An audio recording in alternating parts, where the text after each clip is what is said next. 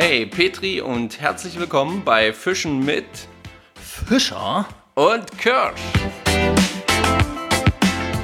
Liebste Angelfreunde, herzlich willkommen zur heutigen Folge 019 beim Podcast von Fischen mit Fischer und Kirsch. Hallo Marco. Hallo Stefan, hallo liebe Angelfreunde, liebe Podcastfreunde, alle da draußen, die uns hören und mögen und auch die, die uns vielleicht nicht mögen, seien trotzdem gegrüßt. Perfekt. Weißt du, worüber ich mich unglaublich freue? Hau raus. Dass wir den Podcast heute mal wieder am Abend aufnehmen. Ich bin irgendwie noch voller Energie und nicht so schläfrig wie am Sonntagmorgen. Sehr gut, ja, da hast du durchaus recht. Also es ist ganz angenehm, ähm, endlich mal wieder hier an einem Abend da zu sitzen und das Ganze schön aufzunehmen. Ganz entspannt, ohne dass wir Angst haben müssen, dass die Familie gleich aufstehen will, die Kinder irgendwas wollen oder sonstiges. Herrlich. Ja, und zum Frühstücken ruft. Genau. Ähm, für euch da draußen, der Marco und ich, wir haben gerade noch so eine kleine Podcast-Vorbesprechung gemacht, um halt durchzugehen, worüber wir heute sprechen möchten. Und wir haben irgendwie unglaublich viel auf unserer Liste heute.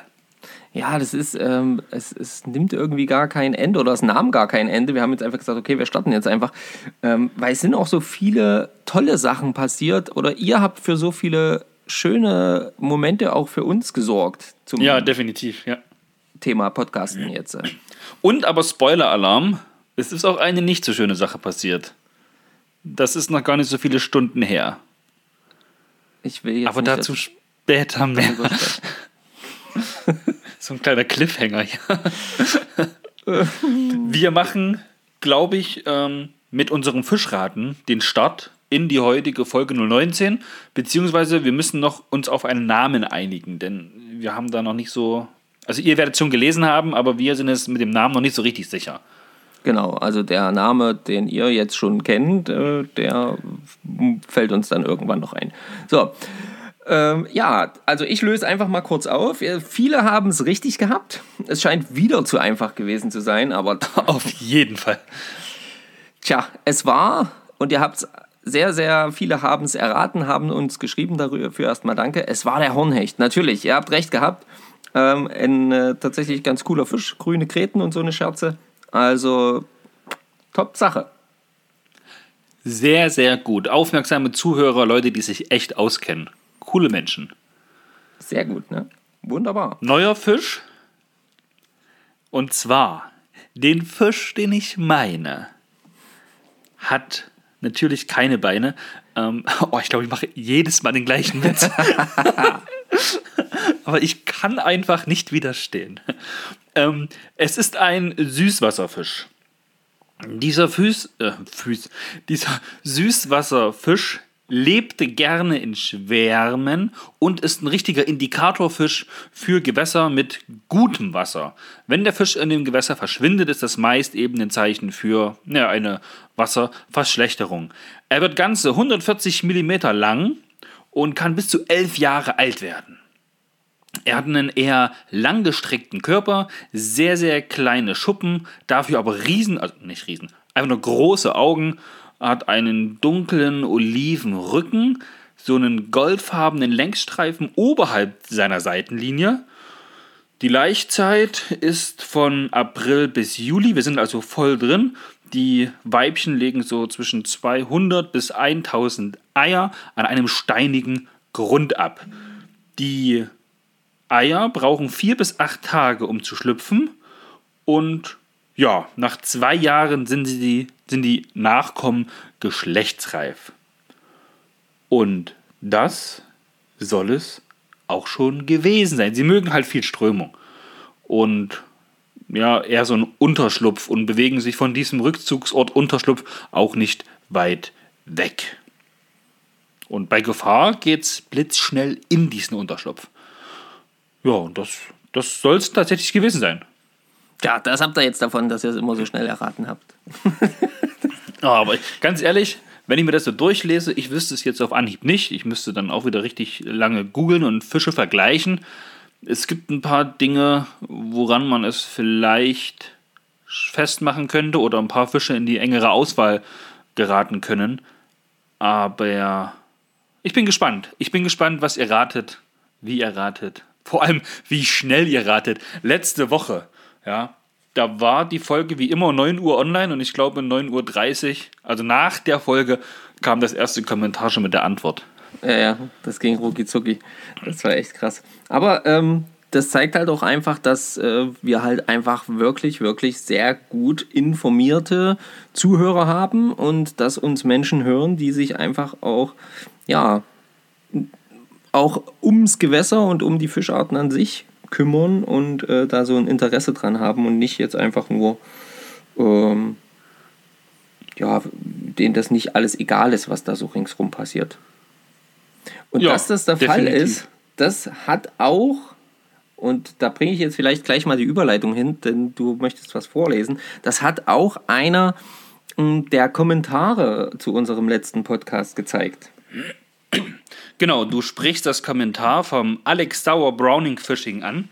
Genau. Der hat einen sehr, sehr ausführlichen Kommentar unter die letzte Podcast-Episode geschrieben, also über Instagram, über das Bild von der letzten Episode ähm, in dem es um das Thema Wettkampfangeln ging. Das ist die Folge 018, also die Folge vor dieser jetzt hier. Und ich würde sagen, ich fange einfach mal an und dann können wir ein bisschen drüber reden. Ähm, ja, also Alex Sauer schreibt, erstmal danke, dass ihr das Thema aufgegriffen habt. Ich bin mit der Wettkampf halt, ich bin mit dem Wettkampfangeln im Friedfischbereich groß geworden. An wie vielen ich teilgenommen habe, weiß ich schon gar nicht mehr. Jedoch würde ich gerne noch ein paar Punkte anmerken und darum, da hat mir auch aufgerufen zu, deswegen danke an dieser Stelle.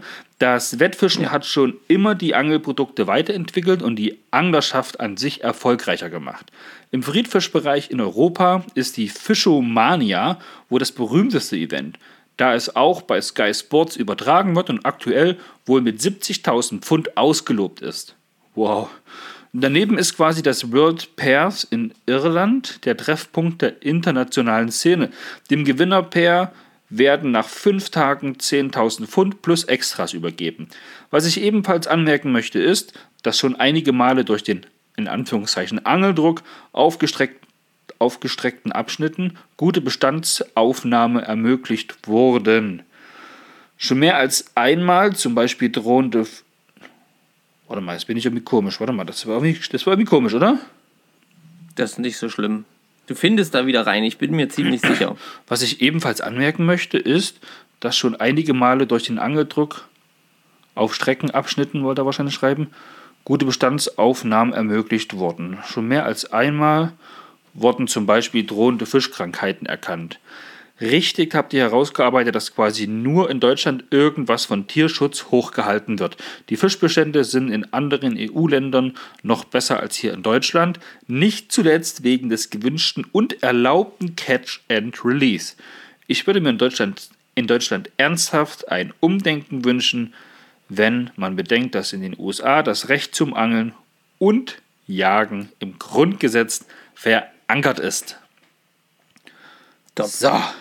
Also für alle, die es nicht gelesen haben, die jetzt das ein bisschen äh, nicht ganz hinterhergekommen sind, lest es einfach nochmal nach. Übrigens unter dem ersten Post der Folge, weil wir das gestern, äh, beim letzten Mal nämlich aus Versehen synchron quasi gleichzeitig reingeschrieben hatten oder reingepostet hatten und dann zack, aber überall gleich Kommentare waren und wir das deswegen gelassen haben.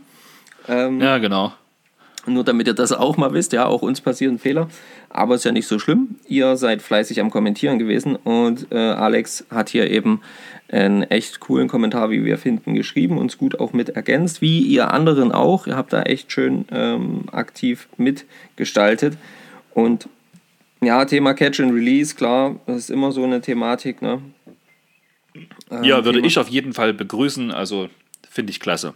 Gerade okay. weil auch das Thema, wie Alex geschrieben hat, Fischbestand, ja. Fischbestand. Und das mit den Krankheiten ist auch ein mega, mega Punkt gewesen, fand ich. Ähm, das Wenn man auf so einer abgesteckten Strecke eben viel Fisch fängt, weil viele Angler angeln, dann werden halt auch Fische gefangen, ja, die eventuell von irgendwelchen Krankheiten betroffen sind und schon erkennt man das, ja. Genau, genau, das fand ich auf jeden Fall auch einen echt guten Punkt.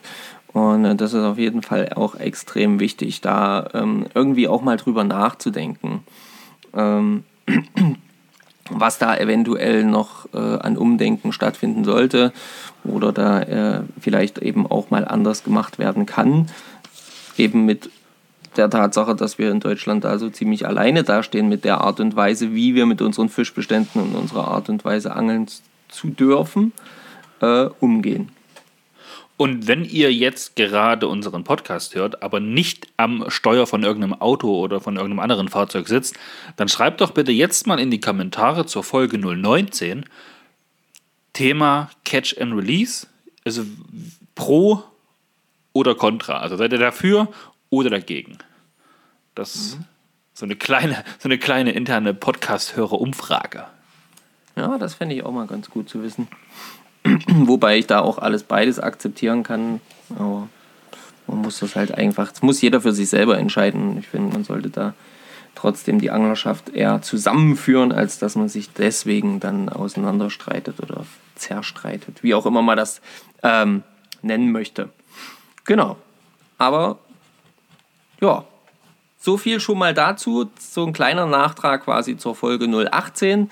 Hier in der Folge 019 und ich finde es mega genial, dass wir das jetzt schon genauso miteinander aufbauen können, weil ihr da so aktiv mit uns seid. Super. Dazu kommt jetzt noch, das habe ich, äh, ich, hab ich dir ja gerade erzählt, will ich gleich noch äh, kurz erwähnen. Wir ähm, wurden heute äh, das erste Mal so richtig quasi ähm, von jetzt auf gleich, ohne dass wir vorher irgendwas gemacht haben, in unserer, äh, in, in einer Story erwähnt. Und zwar von Hayem Krisu. Ähm, der hat nämlich, äh, der hat nämlich ein Bild gepostet. Der macht alles richtig.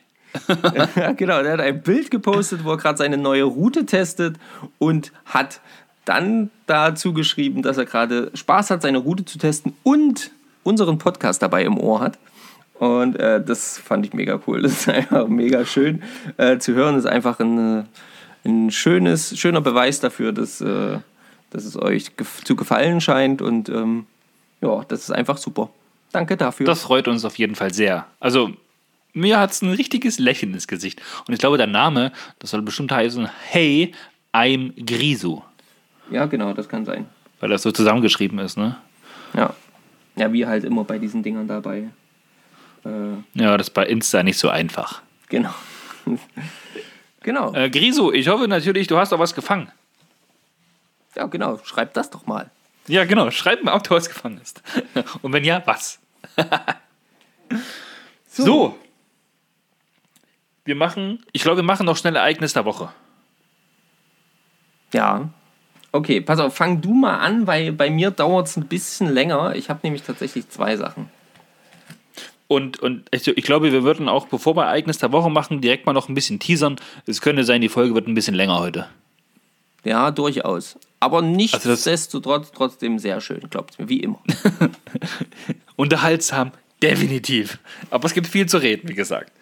Okay, Ereignis der Woche. Ich musste diese Woche tatsächlich so ein kleines bisschen überlegen, denn bei mir, ich will nicht sagen, es ist was Spannendes, nichts Spannendes passiert. Also es passieren natürlich jeden Tag spannende Sachen, aber angeltechnisch die war jetzt nicht vom riesengroßen Fangerfolg gekrönt, aber ich fand was anderes richtig, richtig schön und da habe ich mich auch jetzt rückblickend sehr drüber gefreut, nämlich es ist ja immer so eine Sache. Angeln bei schönem Wetter ist toll, ist klasse, da geht man gerne raus, da ist es kein Problem, da macht das Hobby Spaß und schön.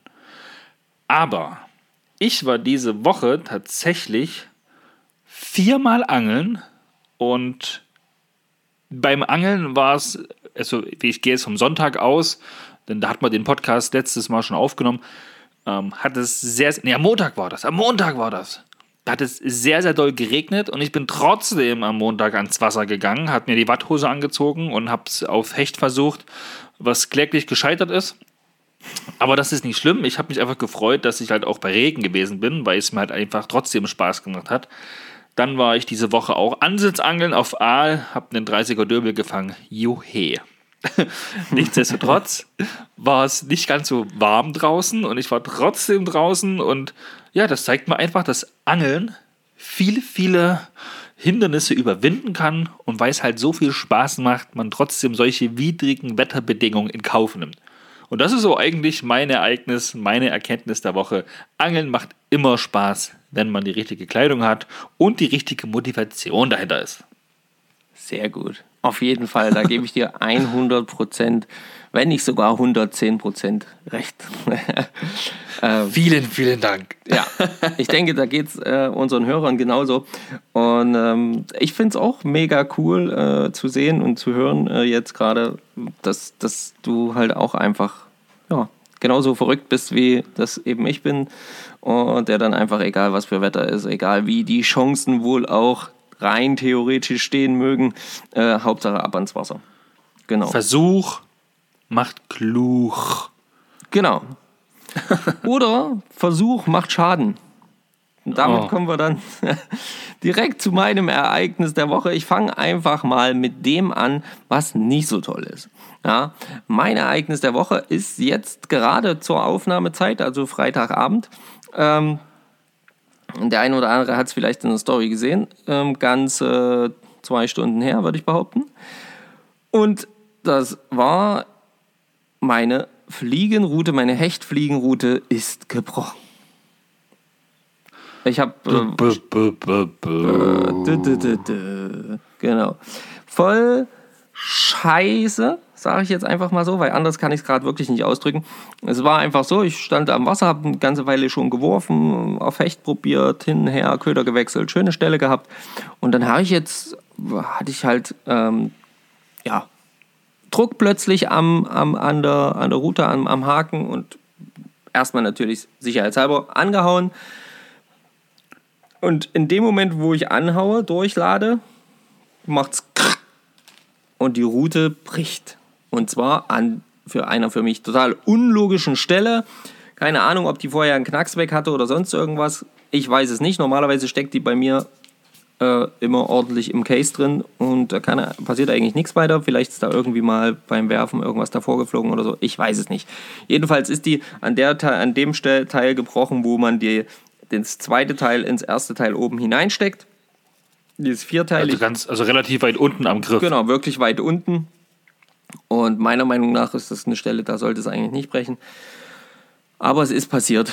Und so stand ich da, äh, wusste erstmal gar nicht, wie, wie mir geschieht, was ich da jetzt von halten soll. Hab dann ganz perplex das einfach irgendwie zusammengewickelt, ein Foto gemacht und bin einfach ein bisschen betröppelt und Hast du geweint? Gefahren. Na, geweint habe ich nicht, aber mir war fast zum Heulen zumute.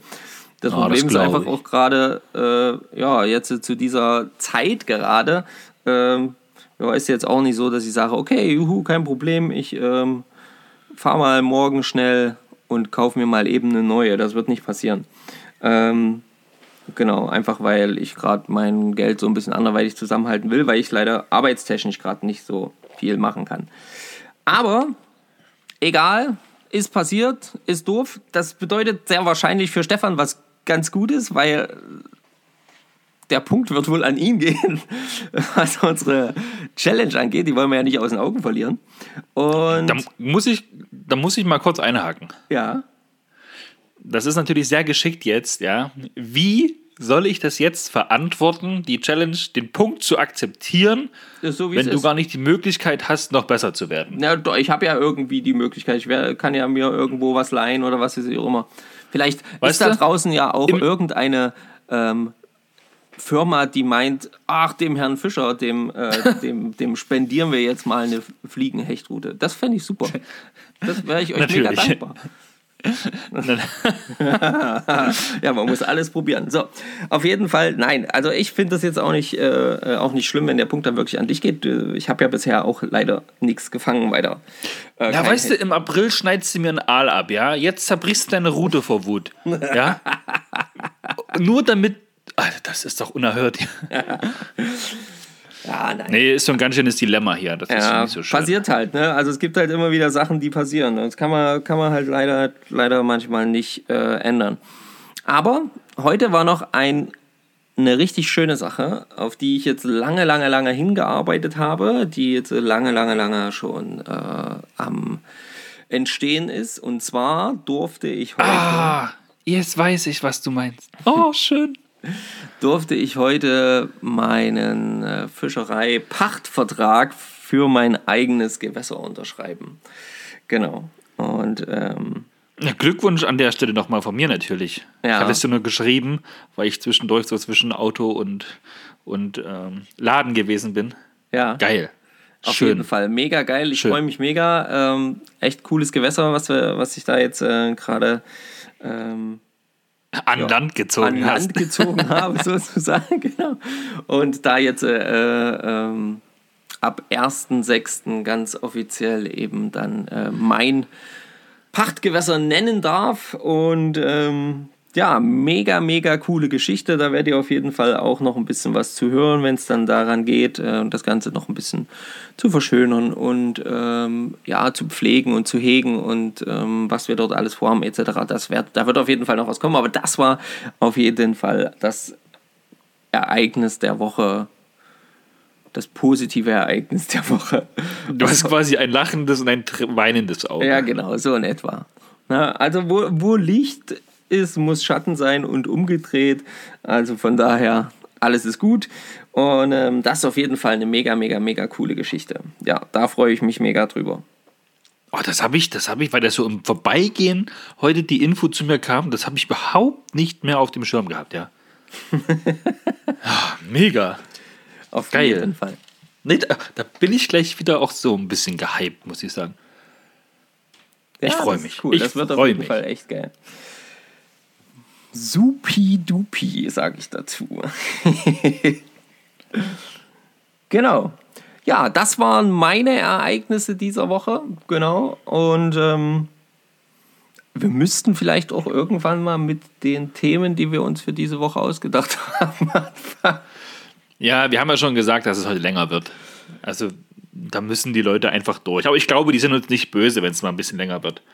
Denn wir haben euch ja letzte Woche schon vertröstet mit dem Thema Wissen am Rande. Ja, genau. Wollen wir das gleich hinterher schieben, Marco? Das schieben wir jetzt einfach mal direkt hinterher. Hier so lauter, Ja. so zack, zack, zack, bam, bam, bam. Genau. Coole Sachen hinterher. Ähm, Wir können ja, wir können ja in der Podcast-Beschreibung, in den Shownotes quasi sagen, wann es mit dem eigentlichen Thema losgeht. ja, genau, das können wir ja dann mal, sehen, wann das da losgeht. Also, und zwar wollten wir uns ja letzte Woche schon darum kümmern oder euch äh, das mal so ein bisschen äh, erläutern. Ähm, und zwar geht es um äh, verschiedene Beschilderungen am Gewässer. Vor allen Dingen auch an Salmonidengewässern. Ähm, sind ja immer mal wieder Schilder und der ein oder andere hat das vielleicht schon wieder vergessen oder gar nicht mehr so auf dem Schirm. Ich habe da wurde da auch schon wieder gefragt, hey, was bedeutet das eigentlich und so. Ähm, und deswegen will ich das mal ganz kurz erläutern. Bei uns findet man das ähm, relativ weit hinten im Gewässerverzeichnis. Äh, ich habe gesehen, in Sachsen ist es relativ weit vorne, in Thüringen Ja, in Sachsen ist es Seite 15. Genau.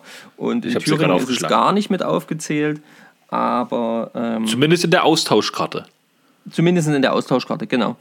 Und ähm, es geht einfach darum, dass es ja verschiedene Schilder gibt. Und es gibt einmal das, äh, ein, ein, eine Rombe, ein Viereck, ein Quadrat, was auf, dem, auf der Spitze steht, äh, was vollkommen rot ist. Und das bedeutet einfach, dieser Bereich, dort dürft ihr nicht angeln. Das ist eine Schonstrecke. Ich lese das kurz vor. Schild A, ähm, rotes Viereck.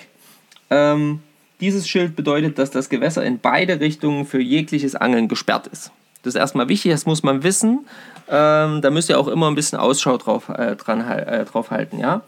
Dann äh, das zweite ist ein gelbes Schild. Also dasselbe, nur in gelb, Viereck auf der Spitze stehend, ähm, Grundfarbe gelb. Diese Kennzeichnung zeigt, dass das ein Salmonidenangelgewässer ist und ähm, dass dort halt einfach nach den de- jeweiligen Regeln für Salmonidengewässern gefischt werden darf. Ähm, da müsst ihr euch einfach nur informieren, was gilt hier in dem jeweiligen Bundesland für eine Regel für Salmonidengewässer. Und dann gibt es das noch geteilt. Also das heißt, gleiches Schildposition auf der Spitze stehend. Eine Seite ist gelb, eine Seite ist rot. Die Seite, wo es gelb ist, in diese Richtung, ja, äh, dürft ihr angeln. Also ich lese das kurz vor. Ja, Begrenzungsschild. Es kennzeichnet die Grenzen einer Schonstrecke. Die Grundfarbe der einen Hälfte ist rot, die der anderen gelb. Sind ähm, zwei Schilder mit den roten Hälften aneinander zugekehrt, ist diese dazwischenliegende Strecke gesperrt. Sind die beiden gelben Hälften einander zugekehrt, so ist die dazwischenliegende Strecke freigegeben. Zur Kennzeichnung äh, von Flugangelstrecken dient ähm, dann eben nochmal ein anderes Schild, nämlich das gelbe mit einem F darin. Okay? Das muss man auch wissen, das ist auch auf jeden Fall wichtig. Hier darf dann nur mit der Fliegenroute geangelt werden. Ja? Denkt da auch wieder dran, ähm, auch da kann es Begrenzungen geben. Und dann ähm, gibt es noch ein wichtiges Schild und zwar das gelbe Schild mit einem W in der Mitte und das W ist durchgestrichen. Und das bedeutet, dass ähm, an diesem Platz oder an dieser Strecke das Angeln mit der Watthose oder das Wattangeln verboten ist. Achtet da wirklich drauf, dass ihr euch da nicht irgendwie in die Bredouille begebt, weil ihr das nicht äh, beachtet habt, da nicht drauf geachtet habt, nicht hingeschaut habt.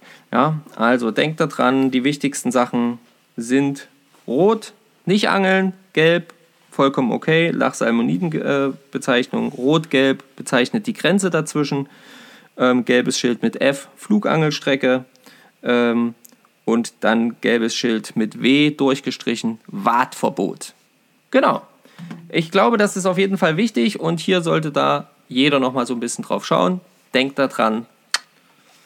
Ich hoffe, wir konnten euch da ein bisschen weiterhelfen, weil da waren auf jeden Fall Fragen offen. So. Sehr, sehr gut. Vielen Dank für diese Erläuterung. Vielleicht können wir da auch bei Instagram direkt nochmal ein Bild posten aus der Gewässerordnung heraus. Ja, da genau. Das, das Ganze ja doch machen. mal ein bisschen veranschaulicht, ne? Genau, genau, das können wir ja machen. So, dann würde ich sagen, auf, auf zum eigentlichen Thema. Auf, auf zum eigentlichen Thema, ja. Hast du, hast du dir über den Namen Gedanken gemacht? Nee, immer noch nicht. Ähm, also, ich benenne es einfach mal so. Es soll darum gehen, was braucht man, wenn man jetzt mit Angeln startet, ähm, in den jeweiligen Bereichen. Wir hatten ja mal im Auto das so grob vorbesprochen und so ein Szenario gebildet. Hm. Alles Angelzeug. Was wäre, man, wenn? Man hat, noch, man hat noch 300 Euro übrig und dafür muss man sich jetzt entscheiden, was man dafür kauft. Ähm, ein hartes Szenario, aber es geht schneller, ja. als ihr denkt. Ähm, und wir haben das so ein bisschen unterteilt, oder? In Friedfisch, in die jeweilige, Spinnangeln. In die jeweilige äh, Angelausrichtung, genau. Also genau. welchen Fischen möchte man wie zu Leibe rücken. Ja. Genau. Ah, das ist jetzt schon gesagt. Ich habe es nicht gehört, weil ich gesprochen habe. Ach so, sorry. Ähm, also ich habe es schon gesagt. Ähm, Fliegen oder Friedfischangeln, Ansitzangeln soll eine, eine Thematik sein. Dann Spinnangeln ja, oder eben das Angeln mit der Fliegenroute, Fliegenfischen. Ja? Und diese Bereiche haben wir jetzt so ein bisschen einfach geteilt, weil ähm, meistens ist es ja am Anfang so, dass man sich für eine Sache erstmal interessiert, hauptsächlich, und dort erstmal so ein bisschen sich Material zulegt. Und wenn man dann so ein bisschen angelverrückt geworden ist, so wie das bei mir der Fall ist, oder auch so langsam aber sicher bei Stefan eingetreten ist. Was heißt denn hier langsam? Das ging ganz schön schnell. ja, es ging dann relativ schnell, genau. Ähm, dann kommt halt immer wieder was dazu. Ja. Aber wir wollen von den Sachen reden, die man so als erstes ähm, sich vielleicht zulegen sollte oder auf jeden Fall braucht. Ihr könnt da natürlich auch dann wieder in den Kommentaren immer wieder ergänzen, da freuen wir uns natürlich. Genau, also die grundlegende Frage, das hat man kurz angeteasert schon, wir haben nur 300 Euro und versuchen da natürlich ja, irgendwie das Tackle komplett zu bekommen. Wir wissen natürlich, dass man für das gesamte Tackle viel, viel, viel mehr Geld ausgeben kann und dass in manchen Bereichen mehr Geld auszugeben deutlich sinnvoll wäre. Vielleicht, vielleicht auch nicht. Da muss man halt immer gucken, wie intensiv man dieses Hobby betreibt. Aber vor allem soll es darum gehen, gehen, erstmal ans Wasser zu kommen und irgendwo gibt es ja diesen Spruch, wer fängt, hat Recht. Ja? Und dem Fisch ist es ja letzten Endes egal, ob ich, das hatten wir auch so besprochen, mit einer Gesamtausrüstung für 300 Euro am Wasser sitze oder für 3000 Euro. Ja, prinzipiell, also dem Fisch ist das auf jeden Fall erstmal egal, ja. Da, also genau. da, da, da stehe ich auf jeden Fall voll dahinter. Dem Fisch ist das prinzipiell egal. ähm, ob da so eine teure Route oder eine günstige liegt. Das Handling ist vielleicht ein anderes und ähm, Ja. die 300 Euro. So, wir fangen, Ja, wir fangen, wir fangen mit, mit welcher Angelart fangen wir an?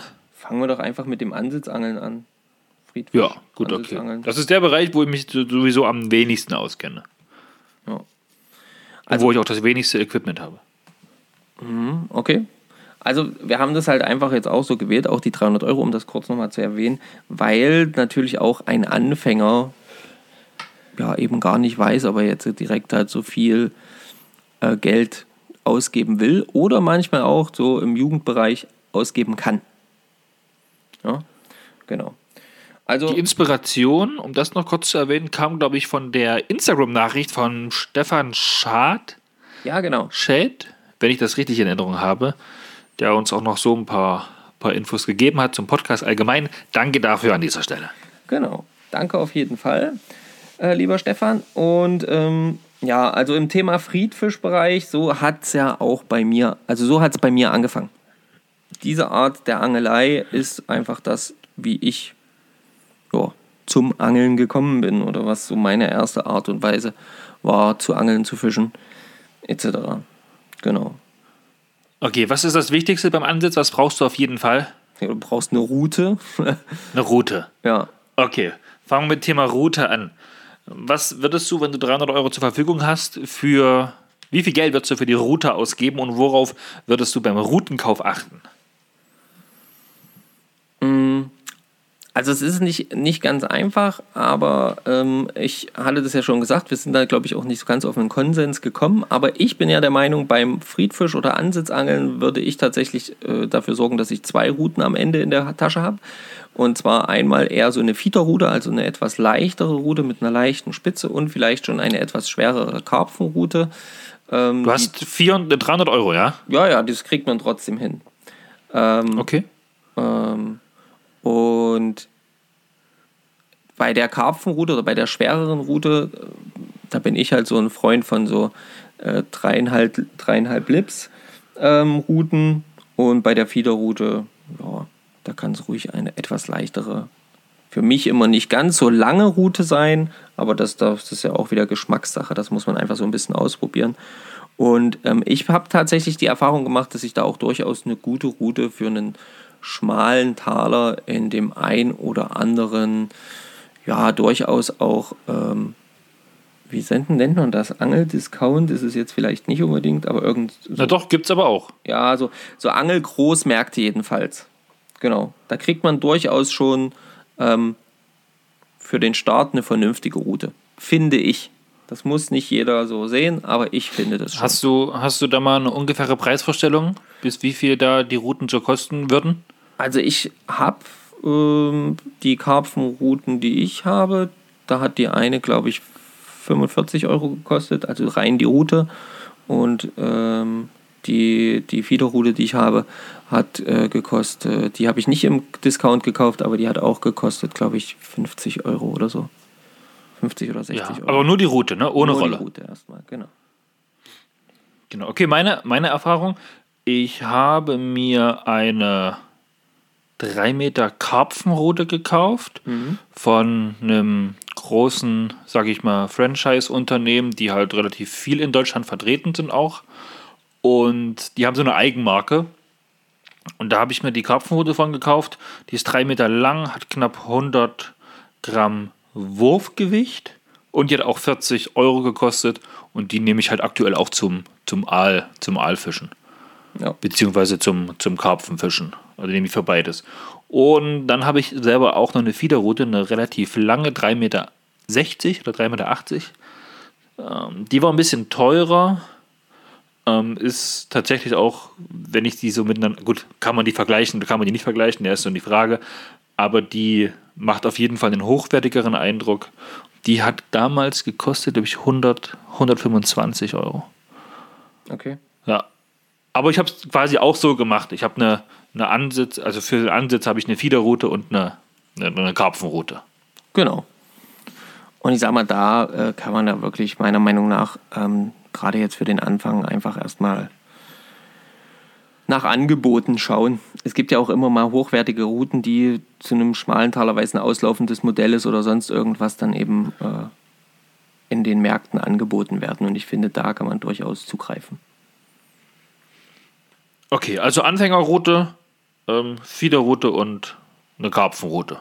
Für den Ansitzbereich, genau. Mit einer vernünftigen Karpfenroute kann man auch mal einen Hechtansitz machen, das geht genauso. Ähm, und mit der Fiederroute kann man sowohl. Ähm, ja, gut, mit der Fiederroute ja theoretisch auch. Ja, genau, da kann man halt alles Mögliche gucke, mitnehmen. Ne? Also, meine Fiederroute, die hat, glaube ich, sogar 150 Gramm Wurfgewicht. Also ja. da, da geht einiges. Deswegen, also da geht, da geht wirklich viel. Das ist schön flexibel, man ist flexibel, man kann äh, auf kleine Fische gehen, man kann äh, etwas größere Fische und kann dann wirklich auch ins, im Raubfischbereich zumindest ab und an äh, das einfach mal so machen.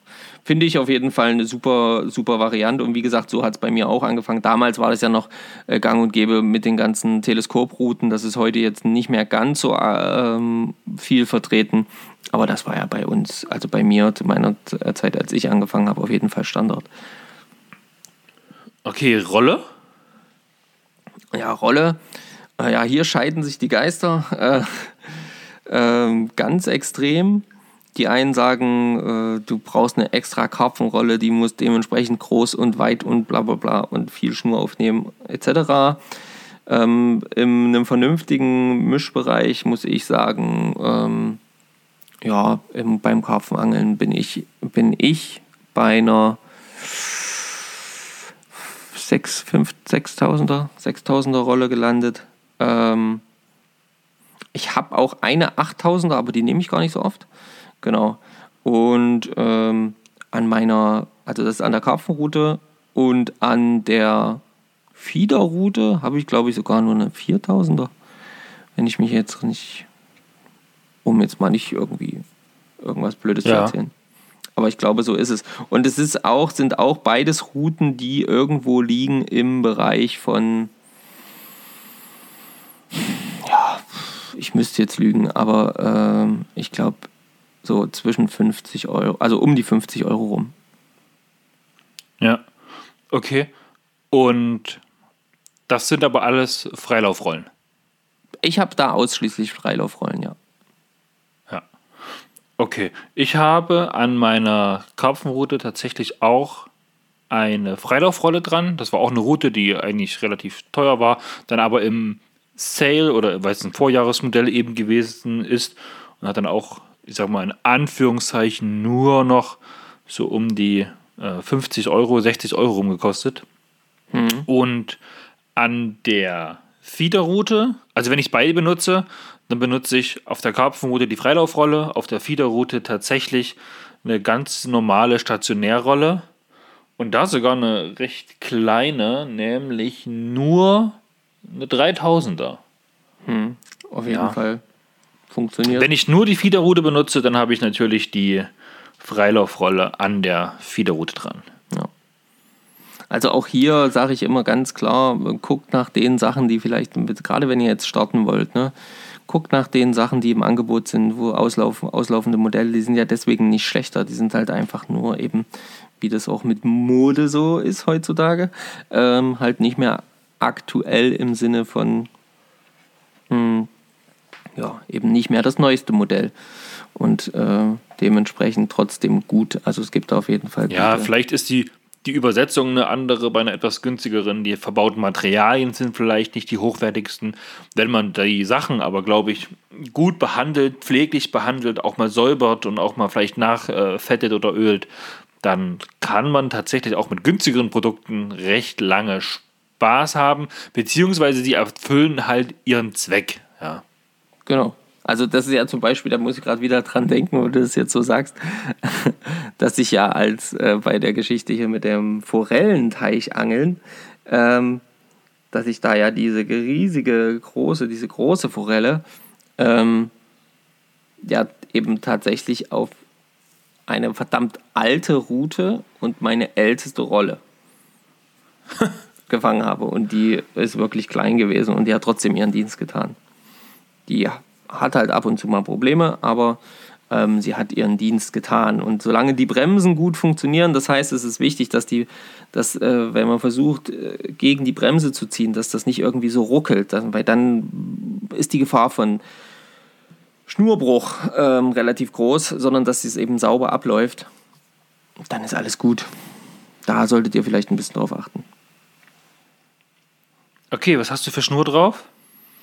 Ähm, ich habe jetzt tatsächlich wieder auf der Karpfenroute wieder monophile äh, Schnur drauf. Hatte aber eine ganze Weile lang da auch mit, ähm, ja, sag schon, mit. Äh, Geflochtener? Kannst du mir bitte kurz das Wort geben? Geflochtener? Geflochtene Schnur, sorry.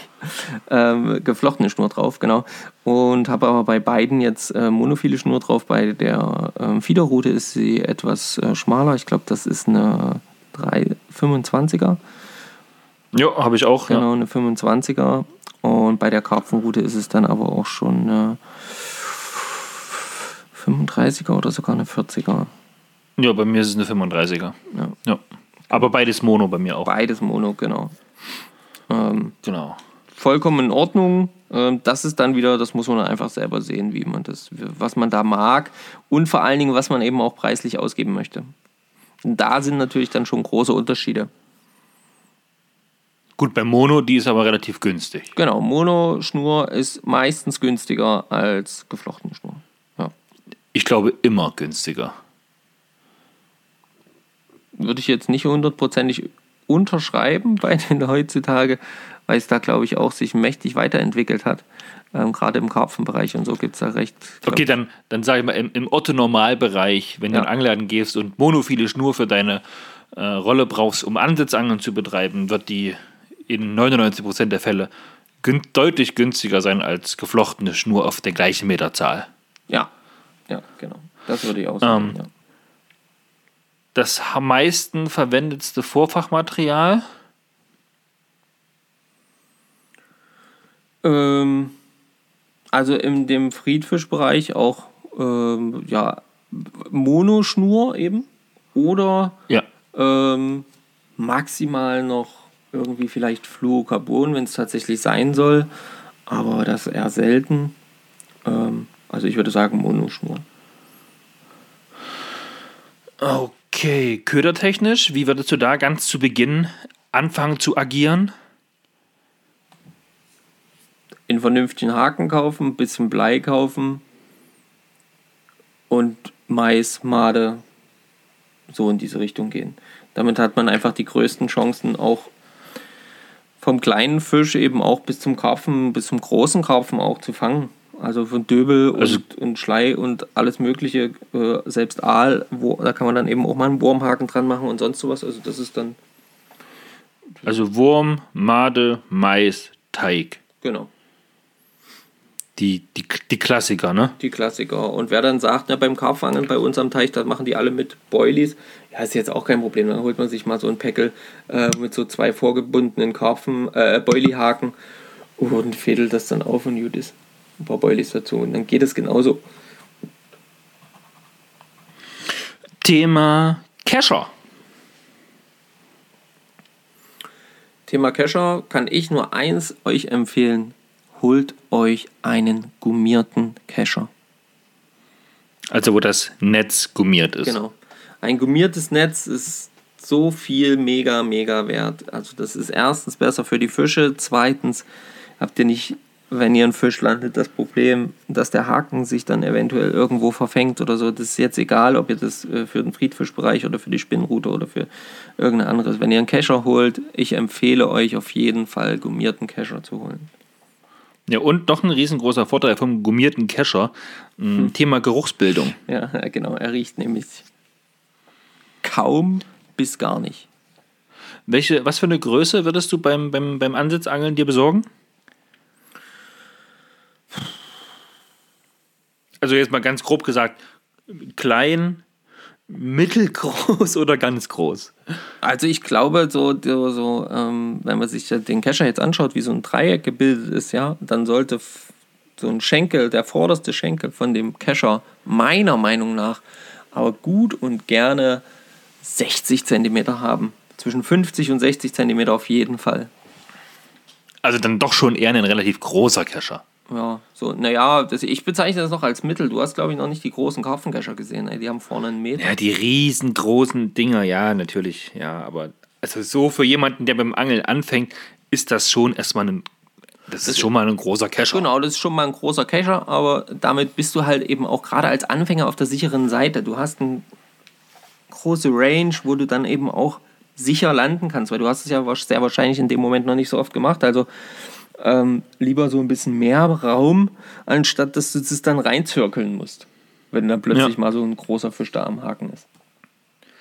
So noch ein paar Kleinigkeiten, die man auf jeden Fall beim Ansitz oder allgemein beim Angeln auch braucht. Die will ich jetzt nur noch kurz nennen. Quasi so einen Fischtöter, Fischbetäuber. Hm. Ne, also ich sag mal einen Knüppel, womit ihr den Fisch dann betäuben könnt, bevor ihr ihn dann mit dem Messer äh, weitgerecht tötet. Ja. Was beim Ansitz noch sinnvoll ist, aber nicht unbedingt Pflicht ist, wenn man dann beisitzt und nicht unbedingt einschläft, dann hört man das ja auch, wenn irgendwas abzieht von der Rolle. Aber äh, wichtig für später mal auch Bissanzeiger. Da gibt es, glaube ich, auch relativ günstige Varianten, die kosten dann so zwischen 10, so. ja. 10, 10 und 20 Euro. Ähm, sinnvoll, ähm, ist ein cooles Gefühl, wenn es auf einmal lospiept und eure Schnur rennt und ihr dann hektisch zu eurer Route rennt. genau. Also das kann ich auf jeden Fall auch empfehlen. Und natürlich ist es auch unumgänglich beim Friedfischangeln, sich einfach so ein kleines bisschen, ähm, ja, so, so ähm, Kleinkram zuzulegen. Ne? Das ist aber ganz klar. Ich meine, da werdet ihr, wenn ihr die Angelrouten irgendwo kauft, werdet ihr auch ohne Probleme beraten. Aber ihr braucht auf jeden Fall einfach ein paar Haken, ein paar kleinere Haken, ein paar größere Haken, je nachdem, auf welche Fischart ihr gehen wollt. Wurmhaken sollten da noch mit dabei sein. Und ansonsten ja, eben genau. verschiedene Bleigewichte, das, weil das auch immer drauf ankommt. Ähm, habe ich schlammig. So Grundblei meinst du da jetzt? Genau, Grundblei, äh, schlammiger Untergrund, schlammiger Untergrund oder eben Fließgewässer, stehendes Gewässer. Da gibt es noch so Unterschiede. Da sollte man auch vielleicht so ein, zwei, drei verschiedene Größen da dabei haben. Ähm, was ich persönlich sehr empfehlen kann, sind auch Futterkörbe. Gerade jetzt beim Fiederangeln. Die kosten, das kostet ja, alles. Ja, ich wollte gerade sagen, genau. Ja, Bei der Fieder schon fast Pflicht, ne? Genau, das kostet alles nicht die Welt. Da reden wir hier irgendwie von ein, zwei Euro die, die Stück äh, im Stückbereich. Aber ja. du weißt, wie es ist. In den Angelladen reingegangen. Ich wollte nur ein Blei holen, hab da noch einen Futterkorb, ein paar Haken und das und das und das. Zack, 50 Euro, kein Problem. Ja, aber da kommen wir gleich dann noch zu einem Bereich, wo das noch viel, viel schlimmer ist.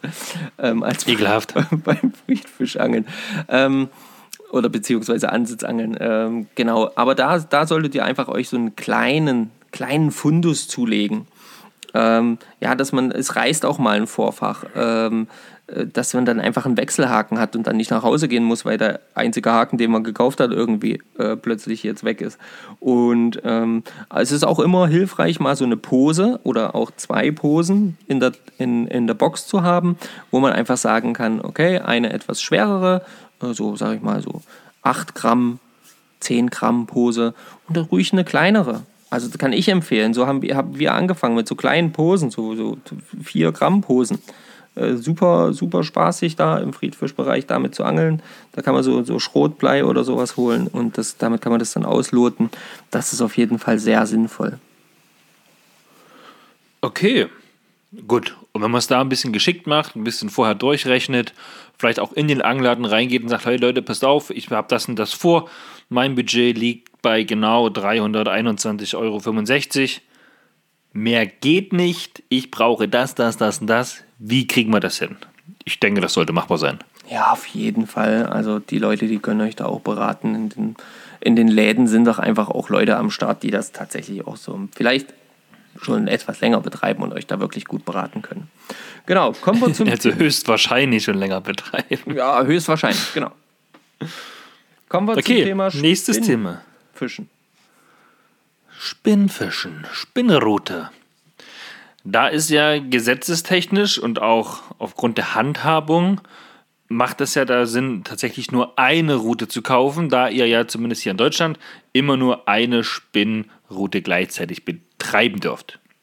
Ja, ist auch schwierig mit zwei Händen. Deshalb. Also so liegt ihr in der Natur der Sache. Aber äh, genau, da, ähm, da gebe ich dir auf jeden Fall recht. Und da rate ich dazu, euch eine Spinnenroute zuzulegen, die erstmal für euch in der Höhe her passt. Das muss man so ein bisschen ausprobieren. Geht in den Laden, nehmt die in die Hand, fühlt das mal an, wie sich das anfühlt. Weil da gibt es natürlich auch riesengroße Unterschiede. Ich persönlich liebe es zum Beispiel, kleine Routen zu fischen im Spinnenbereich, so 210 bis 250. 270 ist schon ziemlich groß, finde ich. Für mich. Für mich persönlich. Aber ich weiß auch, dass es da auch Leute gibt, 270, 3 Meter und so. Äh, für die. Ja, ich habe mich jetzt tatsächlich so bei 240 eingependelt. Hm. Habe aber auch eine 270er. Ähm, das wird ganz oft ja auch immer vom Ufer angelt. Da wird beschrieben, wie weit die, ja, wie weit das Ufer und das Wasser quasi so ein bisschen voneinander aufbauen, wie nah ich ans Wasser rankomme. Mhm. Da sagt man ja meistens längere Routen, wenn das Ufer ein bisschen weiter steil abfällt und ja, bis zur Gewässerkante es ein bisschen weiterer der Weg ist. Genau. Ja. Ja, wie viel, wie viel Gramm hätte deine Anfängerroute? Wenn du dir nur eine kaufen könntest, äh, zwecks der Kohle, was, wie viel Gramm hätte die? Also, Welchen Bereich würde sie ab, ab Ich, ich glaube, so den, ähm, das, wenn ich da jetzt an einfach meine Lieblingsroute denke. Ähm, ja, Folge Nummer zwei, zwei Spinnrouten, ne? Genau, genau. Dann deckt die den Bereich, sage ich jetzt mal, so zwischen 15 und 50 Gramm ab. So in etwa. Ja. Also genau. das würde ich, ist, würde das ich genauso so machen. für mich das, das Optimal, also ja, doch das Optimale. Ähm, du kannst, äh, man kann dann eben auch mal einen schweren Köder führen, aber eben auch, äh, man hat trotzdem noch ein Gefühl für die leichten Spinner oder so oder einen leichten Wobbler. Ja, 50 bis 50 Gramm ist optimal. 40 wäre auch noch okay. Ja. Also da ist alles, würde ich genauso machen. Ja. Rolle? Rolle und Schnur, das verbinden wir gleich miteinander. Ja, vielleicht noch ganz kurz bei dem Thema Route. Ähm, da lohnt es sich bei der Spinnenroute dann, glaube ich, auch ein bisschen mehr Geld in die Hand zu nehmen. Also jetzt nicht, nicht, nicht, nicht unendlich viel Geld von meiner Seite aus, aber durchaus eben nicht jetzt nur 20 Euro. Also das okay, in welchem Bereich würdest du den Leuten dann empfehlen, äh, nach einer Route zu schauen? Wie viel sollte die so ungefähr. Also, also, ich, ich, ich persönlich ähm, bin da immer so äh, gelandet am Ende in dem Bereich auch äh, hier zwischen ja, 50 und 80 Euro auf jeden Fall. Okay. Genau. Also meine, meine Lieblingsroute, die hat tatsächlich äh, ich, irgendwas um die 100. Entweder 90, 99 oder 110, irgendwie sowas gekostet. Ja. Also das ist auch noch vollkommen in Ordnung. Für eine, für eine gute Spinnenroute vollkommen okay. Weil die muss schon einiges auch aushalten. Hm? Genau. Gut.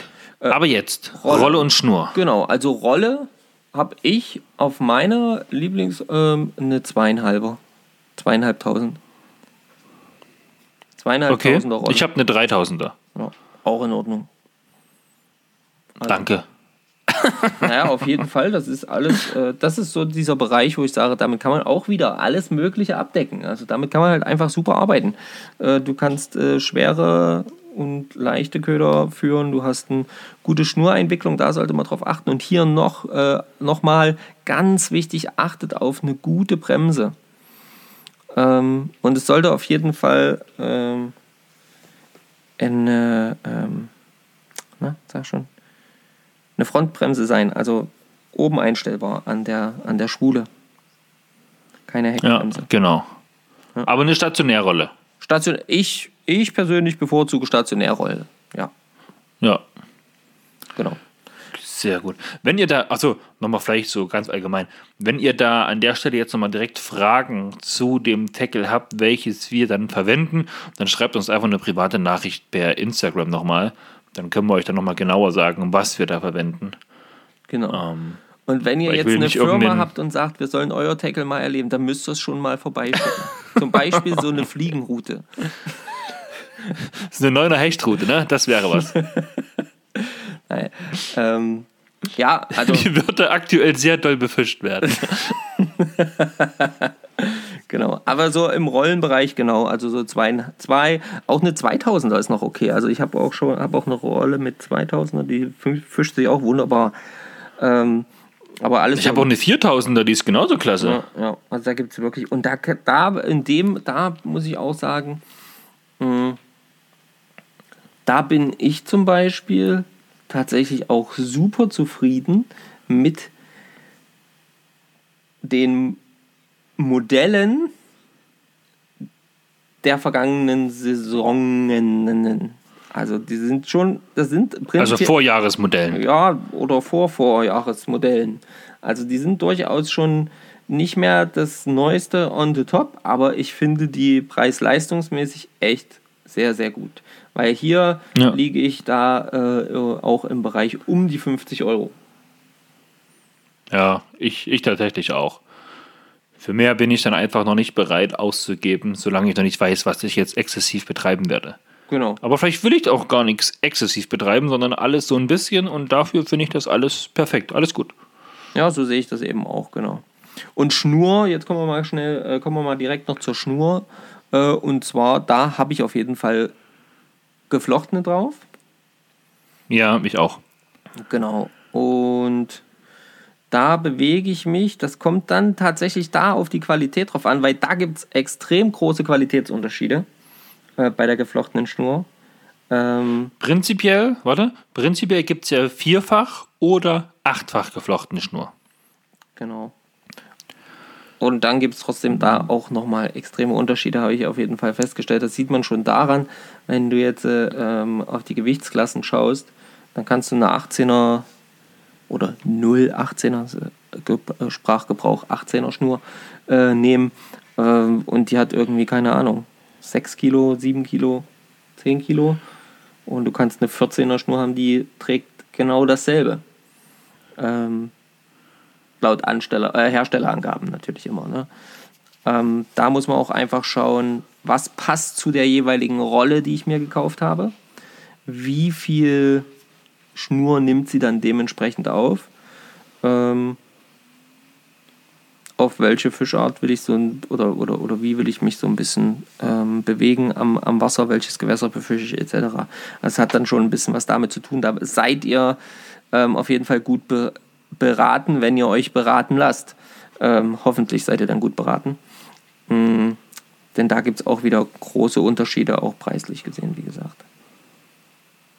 Ähm, wenn ihr im Angelladen selber seid und die Sachen ja vor Ort habt und beides dort im Angelladen kauft, macht es auch Sinn, die Rolle, die ihr euch ausgesucht habt, auch mal an die Route zu montieren, die ihr euch ausgesucht ja, habt. Und dann mal wichtig. gucken, wie ist die Balance, wie ist es ausbalanciert. Ist die jetzt eher kopflastig? Ist die jetzt ähm, genau ausgewogen oder ja, geht die halt in Sachen Griff eher so gewichtstechnisch nach unten?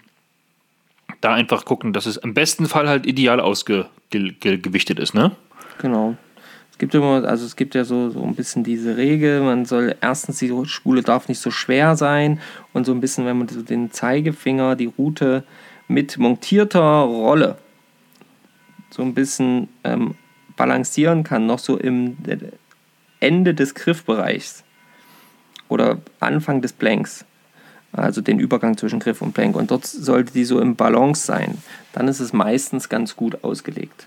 Also die Erfahrung habe ich gemacht. Gut.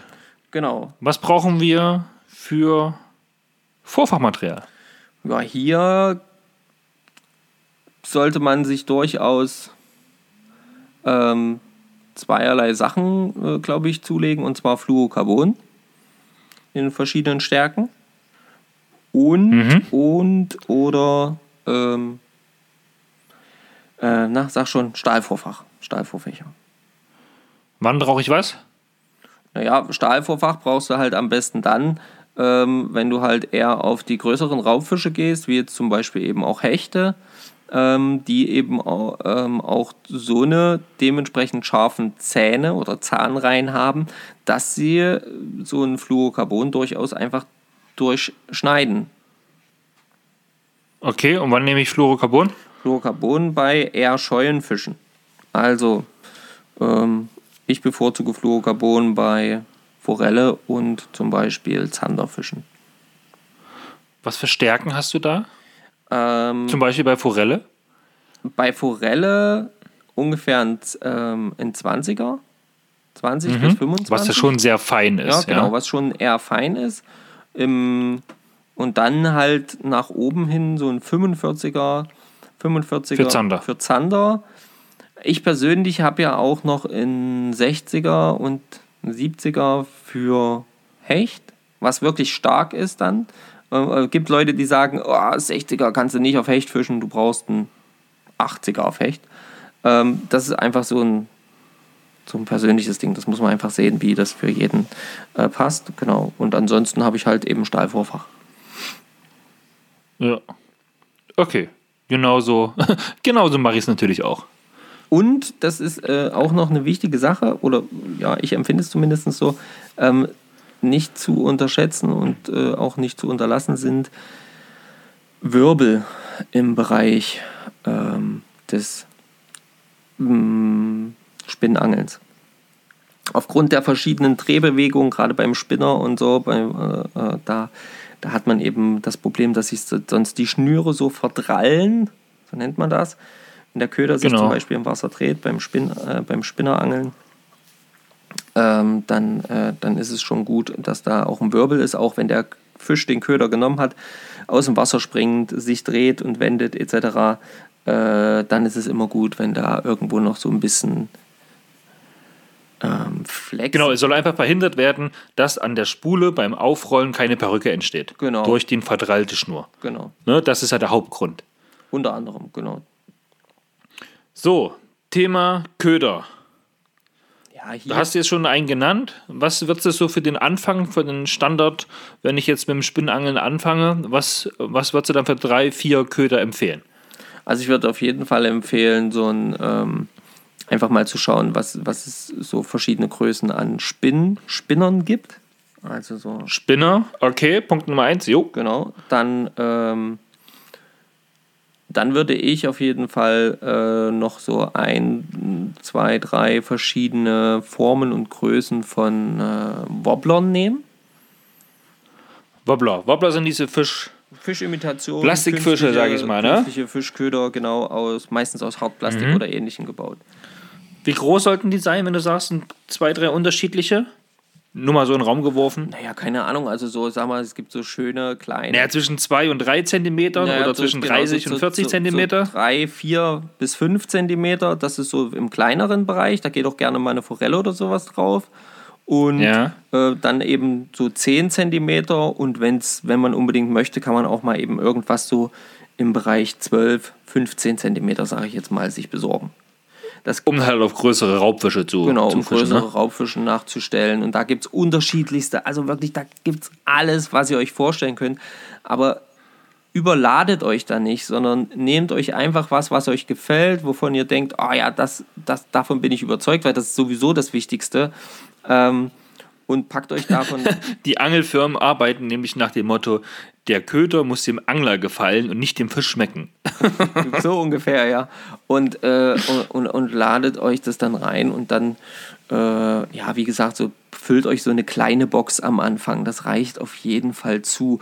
Ähm, paar Spinner, wie gesagt, paar, paar Wobbler.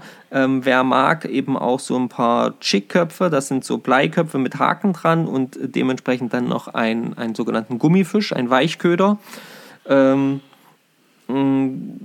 die fädelt man dann so auf und die schickt man da durchs Wasser. Das ist schon ein bisschen schwieriger, weil man dann auch gerne mal am Grund hängen bleiben kann und so. Da braucht man viel Gefühl, Gefühl äh, beim Führen. Genau. Ähm, ja, also das sind so, das sind so die, Das sind die drei Hauptköder, die du verwendest beim Spinnfischen. genau, das sind so die drei Hauptköder, die ich verwenden würde, ja. Okay. Nur am Rande, das muss zumindest mit erwähnt haben, es gibt natürlich noch sogenannte Spoons, es gibt auch noch Blinker, Genau. äh, Crankbaits, bla bla bla. Aber die drei Hauptdinger, die du genannt hast, da bin ich auch voll dafür. Das ist erstmal der Standard, um erstmal reinzukommen. Und dann kann man sich ja gucken, Mensch, was gefällt einem, worauf kann man sich noch ein bisschen weiter spezialisieren. Genau. Und guckt ruhig wirklich, dass ihr von all, also von den Größen einfach so ein bisschen unterschiedlich auch habt. Ruhig auch die Farben, aber äh, die Größen sind eben auch entscheidend mit. Dass man so ein bisschen das abdecken kann. Weil mal stehen die Fische auf die kleinen Mini-Köderfische, die da gerade im Wasser sind, und dann mal eben auf die schon etwas größeren. Und da müsst ihr euch eben mit eurem Köder anpassen. So, was wir beim Spinnfischen natürlich auch benötigen, das hatten wir gerade beim Ansatz auch schon, ist ein Thema Kescher. Ja. Da würde ich einfach sagen, auch wieder ein gummierter Kescher auf jeden Fall. Doch da muss man natürlich, entweder nehmt ihr gleich den vom Ansatz, wenn ihr euch auch für Ansatz entscheidet, aber ein ganz, würdest du auch einen ganz so großen mitnehmen? Naja, das kommt halt immer so ein bisschen drauf an. Ne? Bin ich beim Spinnfischen ähm, auch eher jemand, der sagt, Auf Großfisch unterwegs oder Ja. nicht? Ich bin auf Großfisch Also unterwegs, dann auf jeden Fall auch einen großen Kescher mitnehmen, ist wichtig. Ähm, bin ich auch jemand, der zwar Spinnfisch, aber eher an einem Platz, also sich nicht jetzt mega viel bewegt dabei, ja, sondern eben so am Platz, so ein bisschen so fünf Meter hoch, fünf Meter runter, fertig, äh, dann dann ist es vollkommen ausreichend, so einen Kescher zu haben. Bin ich jetzt jemand, der sich viel hin und her bewegt, viel Strecke macht, äh, dann lohnt es sich, glaube ich, schon eher. Ähm, da gibt es eben auch so gummierte Kescher, ähm, die, die man sich irgendwo dran klipsen kann und die man dann so ein bisschen am Rücken hat und dann abziehen kann mit so einem Magneten zum Beispiel. Und die sind dann meist ein klein wenig kleiner, aber eben auch handlicher. Ja, nicht so einen langen Griff, weil man den ja eh bei sich hat. Genau. Also das kommt So, halt da natürlich ähm, dabei haben müsste halt auch klassisch äh, Fischtöter oder Fischbetäuber, vielleicht ein Hakenlöser und auch ein Messer. Hakenlöser, gut, dass du das ansprichst, ja, aber gerade im Raubfischbereich, äh, wenn ihr blutige Wichtige Finger Sache. vermeiden wollt, dann solltet ihr einen Hakenlöser. Das, es gibt unterschiedlichste Möglichkeiten die von den Dingern und meistens sind jetzt so relativ populär geworden solche Klemmzangen. Die sehen so aus wie so eine Chirurgenzange. Ähm, genau, und damit kann man Solche Arterienklemmen. Arterienklemmen, genau. Und da kann man wunderbar in das Maul den, den Haken greifen, ausfädeln und dann lösen, ohne dass man die Hand zum Beispiel ins Hechtmaul stecken muss. Genau, Vorsicht, Vorsicht. Ja, was äußerst wehtun kann. So. genau. Und ähm, das haben wir vorhin nicht erwähnt, aber es ist auf jeden Fall auch zu erwähnen beim Friedfischangeln und aber auch beim Raubfischangeln. Eine Unterlage, die ihr befeuchten könnt, wenn ihr den Fisch irgendwo ablegen wollt. Ja, stimmt. Und, und noch was haben wir vergessen. Das Maßband. Ja, genau, das Maßband. Abhakmatte und Maßband. Ja, und ansonsten Nee, gut, habt ihr dass- natürlich beim Köder. Gut, dass alle so gut mitarbeiten hier. Genau. Und natürlich solltet ihr beim, beim, beim Spinnangeln auf jeden Fall ähm, auch immer parat haben Wechselvorfach, Wechsel, ähm, ähm, na, sag schon, Einhänger und ähm, Snaps. Snaps und Wirbel und so eine Geschichte. Das solltet ihr auf jeden Fall durchaus dabei haben. Und- Es geht auch mal ohne, aber besser ist, man hat, als man hätte. Und zu Beginn auch mal einen Köder mehr. Ja, durchaus. Deswegen zum Beispiel am Anfang ruhig ein bisschen mehr mit dem Blech arbeiten. Also Blech, also Spinner, Wobbler, äh, Spinner und, und, und, und Blinker und so eine Geschichten. Die sind nicht ganz so kostenintensiv und funktionieren trotzdem super. Was ich noch ganz sinnvoll finde, gerade zu Beginn und gerade auch eigentlich bei allen dreien Formen, die wir jetzt hier durchgehen, ähm, Köderboxen. Ja, So ein paar, paar Plasteboxen, wo man seine Köder drin aufbewahrt, dass man die nicht einfach so in die Tasche, Rucksack oder wo auch immer ihr Angelzeug aufbewahrt, reinschmeißen muss. Denn wenn die sich einmal mit ihren Haken, ihren Drillingen in euren Rucksackstoff oder in irgendeinem anderen Stoff verfangen haben, ich sage euch, ihr kämpft lange, bis ihr alle wieder raus habt. ja und, und meistens ist irgendwas danach kaputt. Ja. Ganz, ganz oft verliert der Rucksack. Ja, das stimmt. Ja. Im schlimmsten Falle ähm, muss auch mal euer Finger dran glauben. Ja, durchaus. Ja. Und ganz, ganz selten gehen aber die Drillinge kaputt bei- dieser Art. Ja, ganz selten. Also das ist das davor verliert. Sei denn, ihr schneidet jetzt alles alle kaputt mit einem Seitenschneider, damit, damit ihr eure Tasche nicht kaputt macht. Könnte man eigentlich beim Spinnrutenfischen auch mit dabei haben, einen Seitenschneider, ne? Dass, wenn man sich mal einen Haken irgendwo reinrammt, dass man den tatsächlich auch äh, abknipsen könnte. Ja, auf, auf jeden Fall eine gute Option, ja. Auch so im Allgemeinen, Gut. ich habe immer gerne eine Schere oder sowas noch dabei. Aber das muss man jetzt nicht extra kaufen, da reicht auch eine Nagelschere, die ihr einfach eurer Mutter, eurer Freundin oder sonst irgendjemanden klaut. Aus dem Bad. Und die ist dann plötzlich weg. Außer, außer im Laden, da bitte kaufen. Äh, ja, Die auf jeden Fall. 5 Also, Euro äh, oder nur so. zu Hause meine ich das jetzt. Ne? Also ansonsten immer bezahlen. Das. Beklaut nur die Menschen in eurem näheren Umfeld, nicht die Läden. ähm, So, letzter Punkt. Das haben wir uns bis zum Schluss aufgehoben, glaube ich. Also wer jetzt noch dran ist, ich sag mal so, Respekt. auf jeden Fall. Das war die längste Podcast-Folge unsererseits ever. Ja, das stimmt. Aber nichtsdestotrotz äh, sind es einfach schöne Themen äh, und vor allen Dingen ein schönes Thema, über das man lange reden kann. Und zwar kommen wir zum Fliegenfischen. Wenn sich jemand dafür entscheidet, seinen Angelschein zu machen und dann eine Erstausstattung fürs Fliegenfischen haben möchte. Hier Genau, angenommen, angenommen, ihr angelt mit eurer Hechtroute und die bricht euch am Wasser. so, wie würdet ihr dann jetzt wieder anfangen? Das Gute ist, wenn die Hechtrute gebrochen ist, hat man schon mal noch eine Rolle und eine Schnur, alles da. Nein. Ähm, ich habe im Bereich Hechtfischen, das kann ich sagen, ähnlich wie du jetzt erst vor kurzem, äh, tatsächlich mir ein schönes äh, Kombipaket geholt. Ja, genau. Also eine vernünf meiner Meinung nach vernünftige Route. Die ist ja nun auch schon ein Jahr alt. Ich habe ja auch wirklich versucht, viel mit der zu fischen. Ähm, woran das jetzt gelegen hat, das werden wir noch erörtern, noch rausfinden.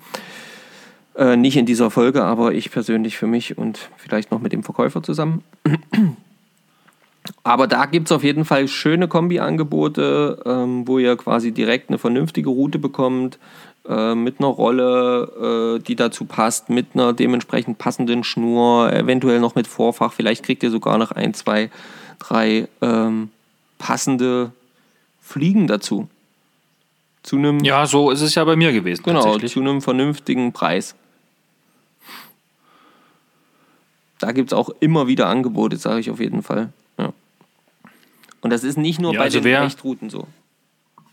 Also wer mit dem, jetzt mal ganz, ganz allgemein, wer mit dem Fliegenfischen anfangen möchte, Ja. sollte der sich jetzt erst eine Hechtroute kaufen oder erst eine andere Fliegenroute? Ich glaube erst eine andere Fliegenroute. Das denke ich nämlich auch. Ähm, was für eine, was für eine äh, ja, Route würdest du empfehlen? Welche Aftma-Klasse? Ich habe mir eine Sechserroute gekauft damals. Ganz genau. Darauf wollte ich hinaus. Das funktioniert sehr gut hier. Eine Sechser, eine Sechserroute quasi beim Fliegenfischen. Die sind eingeteilt von, ich glaube, ich, es gibt, es geht bei 1 los ne, und geht normalerweise bis 10. Es geht sogar bis zwölf, glaube ich. Ähm, ich habe gerade ein Buch gelesen, da hieß es sogar, es ging ursprünglich mal bis 15. Aktuell geht es aber irgendwie nur noch von 1 bis 10. Ah, Danach okay. kommen die Zweihandrouten. Ähm, Ja, das Ja. kann sein, ja. Ja, Also, ihr fangt mit den Fliegenfischen an, guckt, haltet Ausschau nach so Fliegenfischer-Kombis. Da habt ihr meistens eine Fliegenroute. Da empfehlen wir halt eine Sechserroute zu kaufen, weil die halt am, ja, allroundesten zu benutzen ist. Da ist meistens auch schon eine Flugschnur mit dabei, die natürlich dann auch passend zur Route ist. Die ist, glaube ich, gerade zu Beginn, wenn wir beim Thema Schnur sind, ganz oft Schwimmen, ja ne? genau. eine Schwimmschnur. Ja. Auf jeden Fall. Ähm, es gibt, würde dann noch Intermediate geben, was dann eher so eine langsam sinkende, in der, im Wasser schwebende Schnur ist, oder halt die Sinkschnur. Aber mit, dem, mit, der, mit der Schwimmenden macht er am Anfang auf jeden Fall nichts verkehrt. Äh, fische ich zumindest aktuell auch noch. Ja, die deckt halt einfach einen Großteil ab. Weil, Genau, man kann damit Nymphen platzieren. Ah, da kommen wir gleich dazu. Ja. genau. Rolle ist meistens ja bei der Kombi auch schon dabei. Ne? Also meine Kombi hat im Angebot, gut, die war ein bisschen reduziert, ähm, dann 300 Euro glatt gekostet tatsächlich, also 2,99. Äh, hatte ich ein bisschen Glück, die war, glaube ich, von oh, knapp 500 Euro runtergesetzt. Weil auch wieder hier, wie wir es vorhin schon mal gesagt haben, es war so ein Auslaufmodell, genau. wovon nur noch Restbestände da waren. Und ja, Ja, bei meiner, bei meiner persönlichen ähm, Sechserroute, die habe ich natürlich, da habe ich auch ein richtiges Schnäppchen geschossen. Die war ursprünglich äh, vielleicht nicht ganz so teuer wie das, was du dir geleistet äh, hast, aber die äh, lag auch irgendwo so äh, äh, im 200-Euro-Bereich und ich habe sie tatsächlich auch wegen Auslaufgeschichten, Auslaufmodellgeschichten tatsächlich dann für insgesamt 89 Euro erstanden, inklusive Rolle. Oh, krass. Inklusive Rolle und Schnur und allem drum und dran. Ja. Und Case. Also Rolle, Schnur und Route. Ja. Oh, das ist günstig. Das war super. Da bin ich auch super happy mit dem. Also es gibt Leute, die auch Fliegenfischen machen, die haben gesagt, die ist mir zu weich. Ich persönlich habe es nicht anders kennengelernt und finde es super. Ja, genau. Das ist nämlich das, äh, wenn man erstmal äh, sich was gekauft hat, am Anfang hat man eh keine Ahnung, in welche Richtung es so gehen soll. Dann gewöhnt man sich mit der Zeit daran und dann findet man das gut und alles andere ist dann ungewöhnlich, ja. Ja, aber das ist eben wie mit allem so, ne? Das wird dir mit, das wird dir mit einer Karpfenroute oder Friedfisch, Ansitzroute, Spinnroute immer alles genauso gehen. Deswegen ist ja, es wichtig, das Ding irgendwie mal in die Hand zu nehmen, mal so ein bisschen hin und her zu wedeln, zu schwingen und dann zu gucken, passt oder passt nicht. Ja gut, ich sag, das Allerwichtigste ist überhaupt rauszugehen ans Wasser, Route ins Wasser, Fertig. gucken, ob was geht, denn anders fängt man halt keinen Fisch. Genau. Genau, also da gibt es, wie gesagt, auch große, horrende preisliche Unterschiede. Hier gibt es natürlich immer wieder die Verfechter von, die sagen, ja, du brauchst nichts Günstiges kaufen, bla bla bla bla bla. Wenn wir jetzt aber davon ausgehen, wir starten neu und wissen noch gar nicht, in welche Richtung wollen wir uns spezialisieren, haben uns erstmal zum Beispiel fürs Fliegenfischen entschieden, dann schau einfach, dass du eine vernünftige Kombi ranbekommst. Da gibt es wirklich in dem Bereich von, sage ich jetzt mal, 100 bis 200, 300 Euro auf jeden Fall gute Kombis die schön kombiniert ja. sind, wo man wirklich toll äh, fischen mit kann. Und ähm, ja, da bin ich halt einfach ganz klar davon überzeugt, dass es dann auf jeden Fall passt. Es sei ja tatsächlich noch erwähnt, dass es in jedem Fischereibereich, den wir jetzt hier gerade durchgegangen sind, von den dreien, nach oben hin keinerlei Grenzen gibt. Nee, auf gar keinen Fall. Also ich hatte, äh, ja, vor zwei Monaten nee, schon länger her, drei, vier Monaten, ähm, auch eine Route in der Hand, die standardisiert eigentlich 900 Euro kostet. Nur die Route. Ne, warum nicht? Ja. Läuft. Ist okay. Kann man machen. War eine super Route, war eine feine Route, sah, hat sich echt schön angefühlt, aber. Jo. Puh. Das ist wieder große 150.000 Euro Geländewagen, der dann nicht ins Gelände fährt, weil er viel zu schade dafür ist. Ja, so ungefähr. ähm, ja. Vorfachmaterial? Naja, Vorfachmaterial gibt's. Wir sind, wir sind bei der Sechserroute. Ja, bei der Sechserroute, genau. Da gibt es ähm, verschiedene Varianten. Es gibt diese gezogenen Vorfächer beim Fliegenfischen. Das heißt, die Wander, also die, die sind dann so verjüngt ja, also die, die starten mit, keine Ahnung, ähm, 40er, 50er Fluro. Genau, 40er, 50er Bereich, also 0,4 ähm, Millimeter und wandern dann nach unten in den Bereich von ja, 14, 15, 14, 18. 15, 18, 12er gibt es auch. Ähm, ja, also die werden dann halt immer dünner nach unten hin. Die sind gerne genommen, vor allen Dingen auch fürs Trockenfliegenfischen, aber auch natürlich fürs Nymphenfischen etc. Äh, man kann aber im Vorfachbereich auch immer wieder gemacht ähm, auch durchaus in gleich, gleichmäßig starkes Vorfachmaterial, Fluorocarbon oder ähnliches nutzen, was eben auch dann ein bisschen schmaler ist, zum Beispiel ein 18er oder sowas. Da habe ich nur tatsächlich im Buch, was ich jetzt gelesen habe, ähm, erfahren, dass die gezogenen Vorfächer deshalb genommen werden, weil die sich halt deutlich besser werfen lassen dann auch. Ne? Genau, die legen sich halt sanfter dann ab. So ja. nennt man das. Genau. Aber das sind alles so Dinge, die kommen dann sicherlich erst mit der Zeit. Ähm, ja. Ein, zwei Vorfächer einfach dazu kaufen, dass man mal was hat zum Auswechseln oder eben so eine Vorfach, also eine Vorfachspule, damit man immer wieder neu was anbinden kann. Ähm, und damit ist einem erstmal geholfen. So im Bereich irgendwo, glaube ich, zwischen 15 und 18, 20 irgendwo die Drehe. Das sollte locker ausreichen. Köder? Köder, ja. Nymphen. Also, Nymphen und Trockenfliegen, Nymphen. hätte ich jetzt was gesagt. genau. Aber auf jeden Nassfliegen Fall nutze ich- Also, gerade am nutze ich Anfang kaum. Nymphen. Und da würde ich sagen, guckt, was in euren Gewässern so kreucht und fleucht. Fragt da auch tatsächlich im Fachhandel nach, denn die wissen aus der Erfahrung her am besten, was immer geht, welche Muster fängig sind. Und ja, die beraten euch da, denke ich mal. Was kostet so ein Köder im, im Fliegenfischenbereich? Zwischen 50 Cent und 1,50 Euro, vielleicht auch so ein kleiner Mini-Streamer mal 2 Euro oder so. Aber ich denke, das teurer wird es da nicht, ne? Nee, irgend sowas die Drehe, genau. Also irgend sowas die Drehe äh, kostet so, so, eine- so eine Nymphe. So, Kescher. Auch hier hat man ja vorhin schon erwähnt, auf jeden Fall einen Kescher, den ihr am Mann tragen könnt, auch wenn ihr mit der Route unterwegs seid.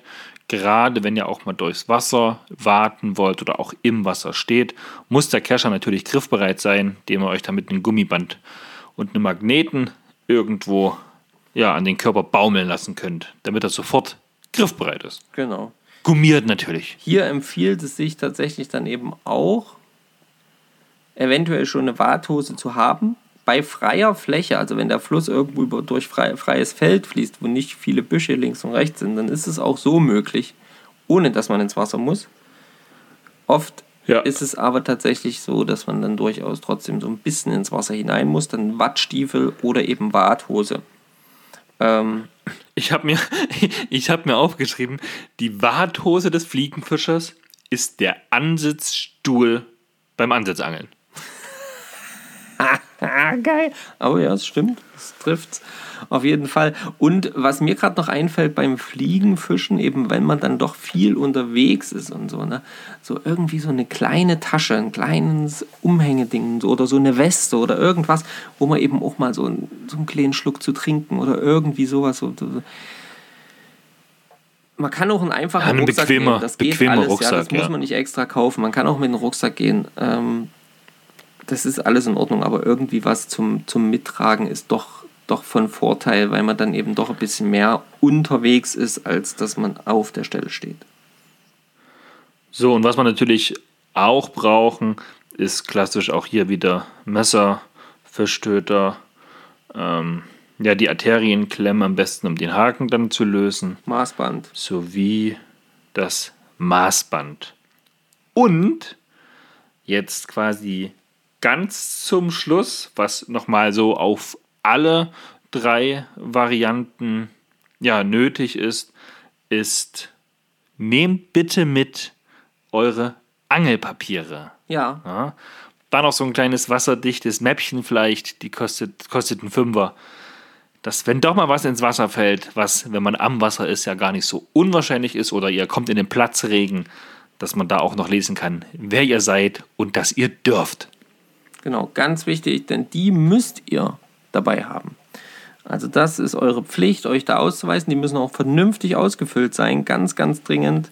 Ähm, solltet ihr darauf achten, dass ihr wirklich alles ausgefüllt habt, was dort auszufüllen ist. Ansonsten kann es sein, dass es eben als nicht, ja, nicht äh, konform gilt und ihr quasi, wenn es blöd aussieht, Verwarnt werdet. Äh, verwarnt werdet oder eben Schlimmeres. Deswegen achtet da bitte immer drauf. Ähm, und das aller, allerletzte, wenn ihr richtige Streber seid, habt ihr noch den Stift dabei und ein Buch, nämlich ein ganz bestimmtes Buch, siehe Folge 016. Ein Fangbuch. Euer ein Fangbuch. genau. Und wenn ihr noch streberhafter seid, pass auf, wenn ihr noch streberhafter seid, dann habt ihr auch noch einen Müllbeutel dabei und sammelt den ganzen Scheiß, den ihr noch so findet, ein und schleppt ihn mit nach Hause. Und dazu muss man aber kein Streber sein, das kann man kann jeder machen. Das kann jeder machen, ja, aber leider Gottes. Da könnte auch Rowdy sein. Da Dann könnt ihr auch Rowdy sein. Aber Hauptsache, äh, irgendwie äh, versucht noch ein bisschen was zu tun. So, die Folge ist, glaube ich, durch. Ich bin durch, meine Kinder müssen ins Bett. Ähm, es ist halb elf. Wir haben vor fast zwei Stunden angefangen mit Telefonieren. ja, oh Mann. Das stimmt. Ähm, Ein Hoch auf die Flatrate. ja, ein Hoch darauf, genau.